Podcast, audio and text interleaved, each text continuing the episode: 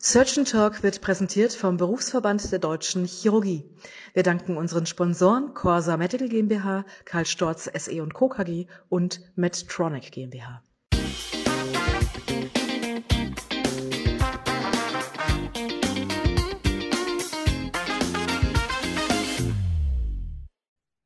Liebe Zuhörerinnen und Zuhörer, herzlich willkommen zu einer neuen Ausgabe von Surgeon Talk, der chirurgische Podcast rund um alles, was in der Chirurgie spannend ist. Mein Name ist Avi Schottland und heute spreche ich mit Dr. Jennifer Eckhoff. Dr. Eckhoff ist Assistenzärztin der Allgemeinen Visceralchirurgie der Uniklinik Köln und forscht aktuell als Postdoctoral Research Fellow im Surgical Artificial Intelligence and Innovation Laboratory des Mass Gen Hospital der Harvard Medical School. Schön, dass du trotz der Zeitverschiebung für unser Gespräch Zeit gefunden hast. Ich bin super gespannt darauf, was du uns heute erzählst. Ganz herzlichen Dank für die Einladung und ich freue mich auch sehr auf unser Gespräch. Jennifer, vor wenigen Jahren hörte sich KI für viele noch wie Zukunftsmusik an und ist dennoch plötzlich in aller Munde. KI ist der neue Hype in der Technologie. Jeder kennt auf einmal ChatGPT, OpenAI und Personen wie Sam Altman. Tech-Konzerne übertrumpfen sich gefühlt täglich mit neuen Ankündigungen und Ausblicken. Dabei wird KI ja eigentlich in vielen Bereichen bereits schon viel länger verwendet und eingesetzt. Überrascht es dich als jemand, der schon viel länger mit diesem Bereich irgendwie zu tun hat, der plötzliche Run? Überrascht er dich? Ehrlich gesagt, äh, überrascht er mich nicht so sehr. Ähm, tatsächlich benutzen wir alle seit Jahren äh, größtenteils unterbewusst äh, künstliche Intelligenz im täglichen Leben, äh, sei es in Form von Sprachassistenten in unserem Handy oder beim Online-Shopping. Mhm. Allerdings haben natürlich kürzliche technische Fortschritte, wie zum Beispiel Foundational Models, die auch ChatGPT nutzt, und vor allem auch die gesteigerte Medienaufmerksamkeit dazu geführt, dass KI äh, in den Vordergrund des gesellschaftlichen Bewusstseins gerückt ist. Das heißt, deutlich mehr Menschen be beschäftigen sich aktiv damit, was KI eigentlich bedeutet, welche Vor- und Nachteile es gibt. Äh, dabei werden, glaube ich, die Fähigkeiten von KI meiner Meinung nach doch, auch, doch oftmals deutlich überschätzt. Okay, wieso? Wie meinst du das? Äh, ich denke, dass wir nach wie vor äh, an dem Punkt sind, wo wir Daten hm, kuriert verarbeiten und selektiv äh, KI zur Verfügung stellen und dementsprechend immer noch Autorität darüber haben, welche Fähigkeiten KI besitzt mhm. und welchen Output KI generiert. Ähm, mhm. Und selbstverständlich ist es natürlich ein spannendes Thema, was in den Medien aufgegriffen wird. Ähm, allerdings äh, die, sage ich mal, Vorstellung, dass KI morgen am Tag ähm, unser, unsere Gesellschaft regiert und ähm, Teile des Lebens übernimmt, die wir eigentlich nicht möchten, ähm, dass sie automatisiert äh, oder maschinell gesteuert werden, die ist, denke ich, unrealistisch und äh, natürlich aber in den Medien äh, sehr gerne äh, präsentiert und ähm, sorgt natürlich für besonders viel Aufmerksamkeit. Klar. Jetzt hattest du es vorhin schon ähm, gesagt, viele Menschen beschäftigen sich plötzlich mit KI, wissen aber immer noch nicht so genau, was ist eigentlich Artificial Intelligence oder KI. Das hört sich ja immer noch sehr abstrakt an und futuristisch. Kannst du uns vielleicht kurz erklären, was ist eigentlich KI? Was macht sie? Das ist eine sehr spannende Frage und auch gar nicht so leicht zu erklären. Ähm, ich denke mal, die, die Lehrbuchdefinition ist äh, definitiv, dass es bedeutet Maschinen die Fähigkeit äh, zu vermitteln, logisch äh, zu denken, logisch äh, zu schlussfolgern und ähm, die äh, Fähigkeit, äh, Neues zu erlernen, also mhm. ähm, Erkenntnisse in ihrer Umwelt umzusetzen, um äh, daraus Schlussfolgerungen zu ziehen. Genauer bedeutet das, dass wir im Grunde genommen ähm, Algorithmen, mathematische Algorithmen trainieren, Informationen aus der Umwelt selektiv zu verarbeiten, um defini defini definierte Probleme zu lösen. Hm. Das bedeutet, ähm, dass wir kurierte Datensätze nutzen, also beschriftete, annotierte Datensätze, um diesen Algorithmen Mustern Muster zu vermitteln und ihnen beizubringen, diese Muster zu erkennen und daraus statistische Vorhersagen zu treffen. Ähm, sehr vereinfacht dargestellt klingt es im Grunde genommen wie Wahrscheinlichkeitsrechnung. Mhm. Und das ist auch, worauf KI derzeit großteils basiert. Das heißt, man speist ganz viele Daten ein und er schätzt die, Wahrscheinlich die bestmögliche Wahrscheinlichkeit für ein Ergebnis. Genau, richtig. Also man, man nutzt quasi Dat groß, groß äh, angelegte, kurierte Datensätze. Kuriert bedeutet in, dem, in der Hinsicht ähm, verarbeitete Datensätze, die auch im Hinblick auf erwünschte Zielmuster beschriftet und annotiert sind. Ähm, man präsentiert, trainiert diese Algorithmen, diese Datensätze äh, sozusagen wiederholt, diese Muster in den Datensätzen wiederholt zu erkennen und dann die Muster auf unkurierte, also unbeschriftete Datensätze anzuwenden und äh, statistische oder probabilistische Vorhersagen über diese Muster zu treffen. Verstehe. Und jetzt ist ja ganz viel irgendwie Thema Schüler benutzen ChatGPT für, für Aufsätze oder Leute sind zu faul, um ihre Bewerbungsschreiben selber zu schreiben und lassen es von, von ChatGPT irgendwie vereinfachen. Aber wir sprechen ja über die Medizin. Wird in der Medizin und besonders in der Chirurgie heute schon KI eingesetzt? Und wenn ja, wie und wo? Definitiv, insbesondere in ähm, den diagnostischen Fächern, wie zum Beispiel der Radiologie oder der Pathologie, findet KI bereits ähm, täglichen Einsatz, ähm, mhm. beispielsweise zur Erhöhung der Sensitivität bei Erkennung von Pathologien in ähm, CT-Bildern oder in histologischen Schnitten. Und das ist natürlich super, wenn wir äh, KI nutzen können, um äh, unsere äh, klinische Entscheidungen zu äh, sicher, sicherer zu machen. Mhm. Dann äh, profitiert nicht nur der Patient, sondern auch der Kliniker ähm, davon. Und auch in der Endoskopie gibt es bereits ähm, kommerziell erwerbliche Software, ähm, um beispielsweise äh, Polypen sensitiver zu erkennen. Äh, das ersetzt allerdings natürlich nicht äh, das klinisch erfahrene Auge. Mhm. Ähm, und in der Chirurgie ist das Ganze natürlich nochmal etwas schwieriger, da Entscheidungen anhand von den Informationen, die wir sehen und verarbeiten, in Echtzeit und binnen Sekunden getroffen werden müssen mhm. und äh, auch oft irreversibel sind. Also man kann nicht nochmal ein zweites äh, Paar Augen drüber gucken lassen, äh, beziehungsweise wenn der Schnitt einmal ähm, getätigt ist, dann ist es schwierig, den wieder rückgängig zu machen. Klar. Und dazu kommt, dass das Bildmaterial in der Chirurgie, genauer der minimalinvasiven Chirurgie, deutlich dynamischer ist als das Bildmaterial, was in der Radiologie oder Pathologie verwendet wird. Mhm. Ähm, und äh, ja, äh, zu den Schülern, die ChatGPT nutzen, kann ich nur sagen, äh, jeder, der es nicht tut, verpasst was. ähm, ich denke, dass ähm, wir genauso wie die Erfindung des Internets sicherlich dazu geführt hat, dass viele geschimpft haben, dass man kein Buch mehr aufmacht, mhm. äh, ist das, denke ich, war eine Ressource, die äh, auf jeden Fall genutzt werden sollte. Äh, die KI im Allgemeinen, nicht, nicht ähm, konkret ChatGPT, aber KI im Allgemeinen, denke ich, eine Ressource, die uns sehr ähm, das Leben sehr erleichtern kann. Aber mhm. das ersetzt natürlich A, nicht die persönliche Komponente in einem Schüleraufsatz und B, auch nicht die klinische äh, Erfahrung äh, von Ärzten und äh, Pflegepersonal. 100 Prozent. Und ähm, nochmal zu dir. Surgical Artificial Intelligence, was genau machst du dann an der Harvard Medical School? Woran forscht ihr? Wir kollaborieren äh, in unserem Labor äh, mit dem Massachusetts Institute of Technology und sind äh, quasi ein Team, das halt aus Klinikern und Chirurgen besteht und zur anderen Hälfte ähm, aus Ingenieuren und Computer mhm. Scientists. Wir äh, analysieren Bildmaterial, Videomaterial von minimalinvasiven robotischen, laparoskopischen, endoskopischen ähm, Operationen äh, und gucken uns zeitliche, räumliche Aspekte an, die ähm, mit dem Arbeitsablauf in der Operation zusammenhängen.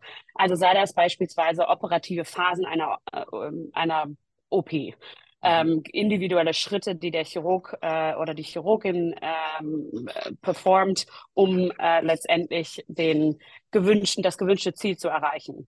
Und diese individuellen Schritte kann man automatisiert von Algorithmen des maschinellen Lernens erkennen lassen, in der Hoffnung, dass man irgendwann dahin kommt, dass diese Algorithmen ähm, unerwünschte e Ereignisse in der Operation vorhersagen und damit Komplikationen ähm, vor Komplikationen warnen beispielsweise. Hm.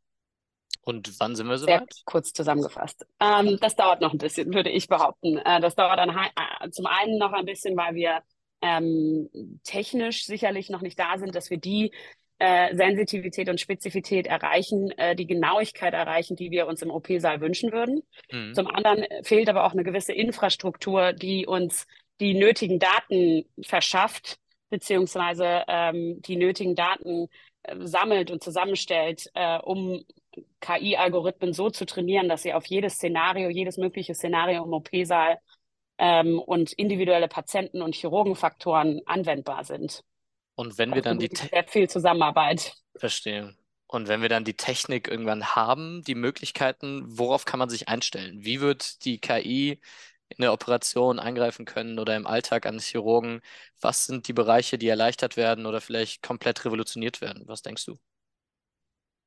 Ich denke, dass ähm, ähnlich wie ein Navigationssystem im Auto ähm. KI genutzt werden kann, um intraoperativ ähm, das OP-Feld oder die, die, die Informationen, die äh, der Chirurg oder die Chirurgin aus dem OP-Feld aufnehmen, ähm, nochmal strukturierter ähm, darzustellen und zu vermitteln.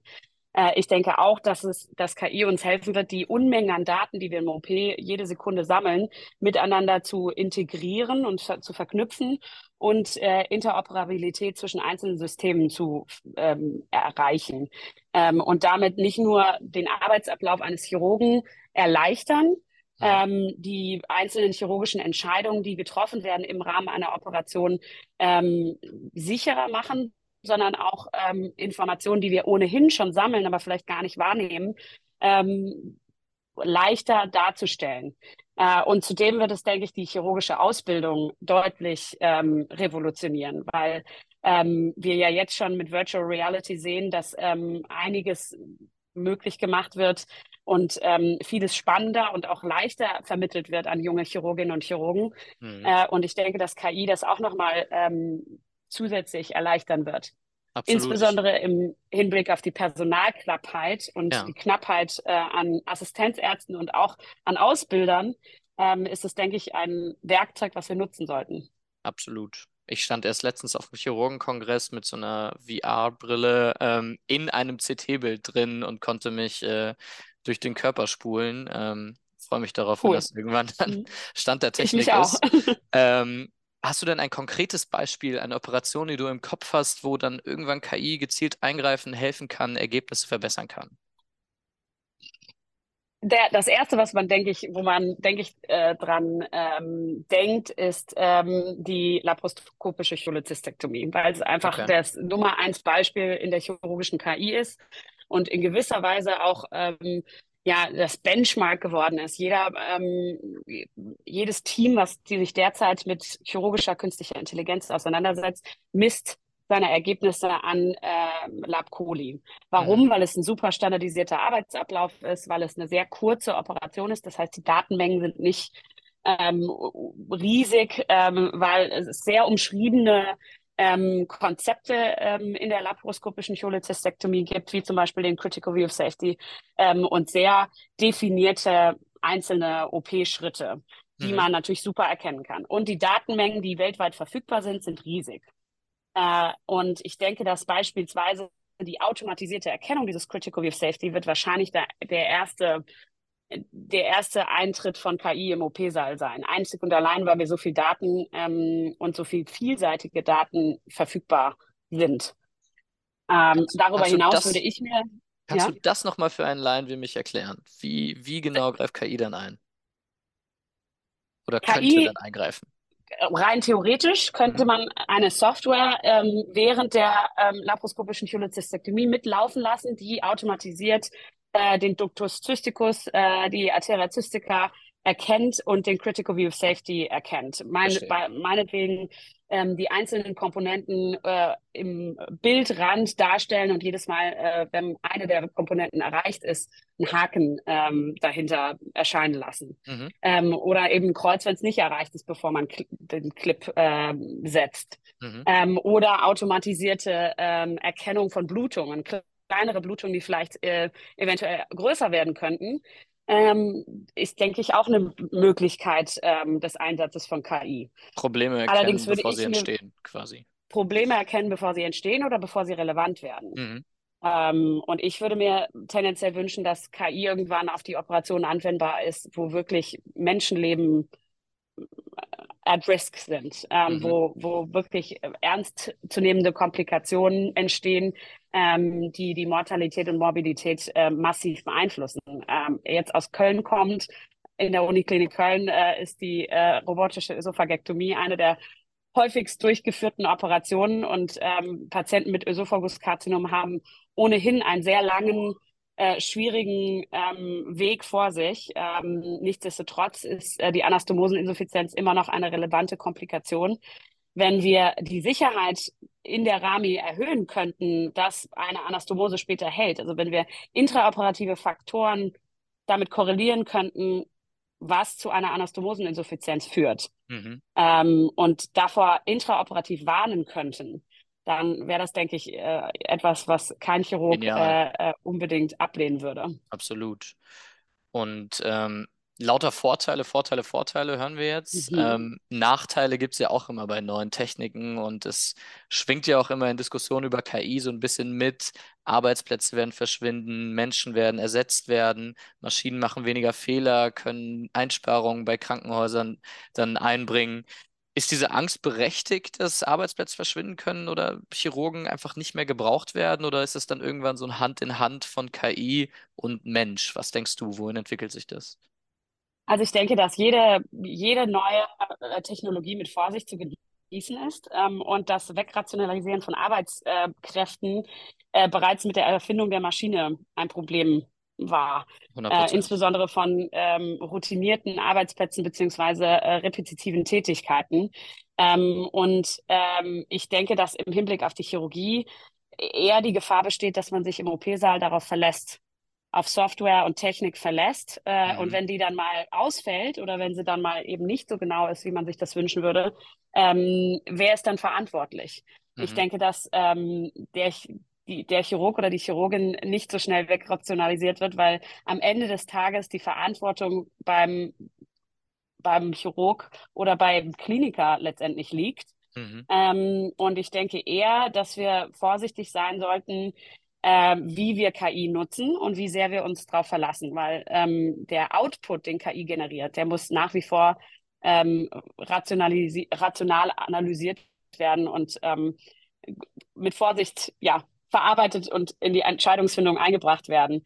Äh, ich denke eher, dass es, dass die Gefahr darin besteht, dass wir mit dem ganzen technischen Fortschritt, den wir derzeit erleben, äh, mit unseren ethischen und rechtlichen Rahmenbedingungen äh, nicht hinterherkommen. Und mhm. dass die Datensetzung, äh, Datennutzung von KI äh, mittels KI schleunigst reguliert werden sollte und der Ausmaß der Verantwortung, den KI übernehmen kann, ähm, zu klären ist. Kon konkret, was, was schlägst du vor? Was, wie meinst du das? Äh, ich denke, dass mehr Zusammenarbeit zwischen äh, den Endnutzern von KI mhm. ähm, und im, in der Medizin eben auch dem Patienten, als auch ähm, äh, wirklich Ingenieuren und Computer Scientists und den Menschen, die äh, irgendwo unsere, unsere Gesetzgebung beeinflussen, ähm, stattfinden sollte. Weil ich denke, dass oftmals ähm, die Theorie äh, von der Praxis abweicht, äh, dahingehend, dass wir zwar gewisse äh, Datenschutzrichtlinien haben, äh, die aber nicht unbedingt ähm, spezifisch für KI sind und vor allem auch die, die Fähigkeiten äh, von KI beziehungsweise äh, die Art und Weise, wie KI entwickelt wird, äh, nicht unbedingt berücksichtigen. Beispiel digitale Patientenakte, wenn die dann bald kommt ähm, und man theoretisch super viele Datensätze von Patienten hat, die anonym sind oder nicht anonym, ähm, Vorteil für KI. KI kann dann besser lernen, hat mehr Datensätze zur Verfügung, muss weniger irgendwie äh, per Hand eingeben oder sagst du, das wird gefährlich, weil dann irgendwie zu viele Datensätze verfügbar sind? Was denkst du? Ähm, sowohl als auch. Einerseits möchten wir, wünschen wir uns, dass KI im OP-Saal oder auch in der Medizin generell ähm, Outcome Prediction übernimmt. Mhm. Ähm, also uns genau sagt, ähm, welche Handlungen und welche Faktoren ähm, zu schlechteren Outcomes äh, führen. Andererseits ähm, ist aber laut HIPAA und GDPR ähm, ist nicht so leicht möglich, KI äh, anhand von beispielsweise chirurgischen Videodaten und äh, Patienteninformationen zu trainieren, weil das Ganze mhm. voneinander separiert werden muss, äh, um äh, zu vermeiden, ähm, dass äh, Persönlichkeitsrechte verletzt werden.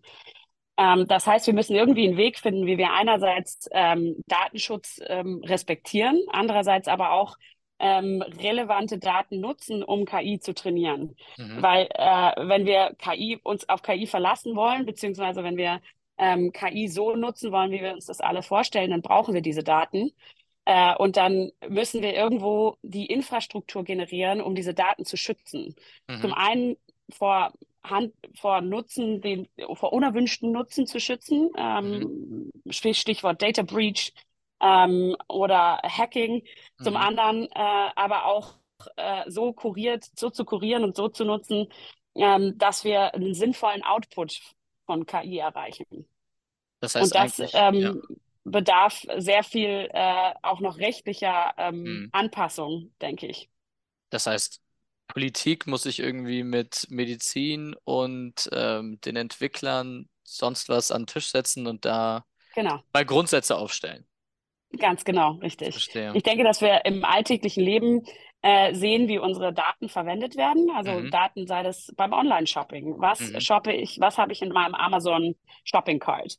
Äh, da hat keiner ein Problem mit, dass ähm, darauf zugegriffen wird und das verarbeitet wird und ähm, äh, ein personalisiertes, ein, ein, Profil von mir erstellt wird. Mhm. Ähm, mit medizinischen Daten ist das Ganze deutlich sensitiver und nicht jeder möchte, dass ähm, das operative Video mit seinen ähm, medizinischen Daten und mit seinen persönlichen Daten korreliert wird. Wie können wir also sicherstellen, dass wir zum einen das operative Video nutzen können, äh, zum anderen die medizinischen Informationen, die damit ähm, verknüpft sind, sei es Diagnose, äh, postoperativer Verlauf, präoperative Bildgebung, äh, zum anderen aber Persönlichkeitsrechte von Patienten respektieren. Und ähm, das nicht bedeutet, dass man irgendwelche intraabdominellen Videos nachher sagen kann, okay, das war Patient XY. Mhm.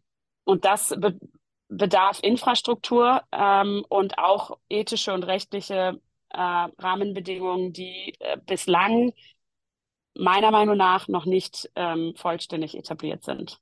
Und jetzt sagen wir mal, die Rahmenbedingungen stehen, die Technik kommt und wir gehen vom Jahr 2040 oder 2050 aus. Als letzte mhm. Frage, was denkst du, wie sieht der OP der Zukunft aus? 2050, vielleicht besser als 2040, hört sich zwar noch so lange hin, sind aber quasi nur noch ein bisschen mehr als 15 Jahre. Ähm, was denkst du, wie, wie, wird, wie wird sich alles ändern? Das ist eine spannende Frage. Ähm, 2040 und 2050 macht, glaube ich, einen relevanten Unterschied mhm. bei dieser Frage. Mhm. Ähm, aber ähm, ich hatte mir 2040 mir aufgeschrieben und jetzt ja. hast du aber so viel erzählt, was eigentlich noch fehlt. Und jetzt dachte ich mir, frage ich vielleicht mal 2050. Ja. Ich denke, dass 2040 schon, schon sehr realistisch ist. Ähm, das sind immerhin ähm, fast 20 Jahre, die wir noch, 17 Jahre, die wir noch vor uns haben.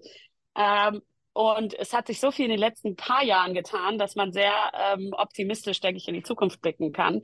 Ich äh, würde mir erhoffen, dass ähm, der OP-Saal 2040 so aussieht, dass wir die ganzen Informationen, die wir über den Patienten sammeln, äh, auch nutzen können und dass die ähm, mundgerecht sozusagen dem Operateur und dem Anästhesist und dem Personal im OP-Saal präsentiert werden und dass wir ähm, durch KI äh, die Fähigkeit erlangen, diese ganzen Informationen sinnvoll zu verarbeiten und dadurch neue Erkenntnisse über ähm, Krankheitsbilder und ähm, Operationen äh, erlangen. Äh, ich denke auch, dass auch vor allem die Robotik äh, einen riesen Fortsprung machen wird äh, in, dieser, mhm. in dieser Zeit und dass viele Arbeitsabläufe ähm, automatisiert werden, also kleine Teilschritte von Operationen beispielsweise. Ähm, und dass wir die Personalknappheit, die im Moment aktuell meiner Meinung nach ähm, die Patientenversorgung nach, äh, maßgeblich beeinflusst und äh, negativ beeinflusst, ähm, irgendwo mit Technik überbrücken können beziehungsweise erleichtern können. Ähm, und dass ähm, der Arbeitsalltag von medizinischem Personal ähm, vielleicht auch ein bisschen ähm, netter gestaltet wird und ein bisschen vereinfacht wird mhm. äh, und gleichzeitig die Patientensicherheit äh, erhöht wird. Das wäre das, was ich mir für 2040 wünschen und auch vorstellen könnte. Irgendwie gemischte Gefühle, die man äh, zu KI hat. Man hat so ein bisschen Angst, finde mhm. ich, ähm, was passiert, aber man, ich persönlich freue mich irgendwie tierisch darauf, ähm, zu sehen, was noch kommt und gerade im OP noch passieren wird. Jennifer, vielen, vielen Dank äh, für das Gespräch. Es war extrem spannend. Ich habe super viel mitgenommen. Das war's für heute von Surgeon Talk, der chirurgische Podcast, der unter die Haut geht. Schreibt uns eure Meinung zu diesem Thema unter www.surgeontalk.de. Ich bedanke mich fürs Zuhören und freue mich jetzt schon auf die nächste Ausgabe von Surgeon Talk zusammen mit euch. Euer Avi.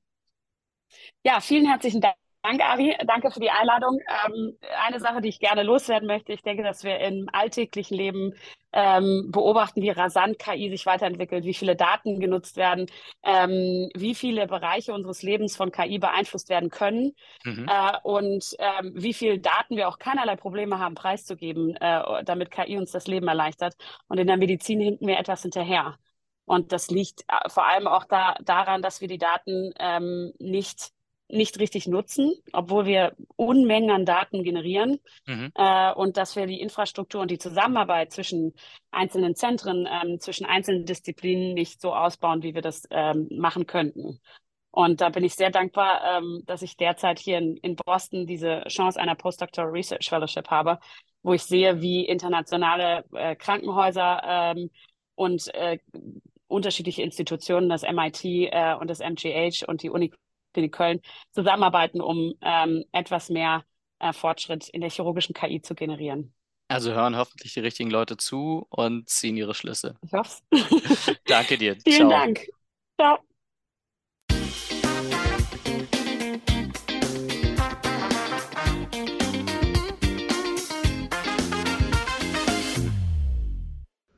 Surgeon Talk wurde präsentiert vom Berufsverband der Deutschen Chirurgie. Vielen Dank an unsere Sponsoren Corsa Medical GmbH, Karl Storz SE Co. KG und Medtronic GmbH.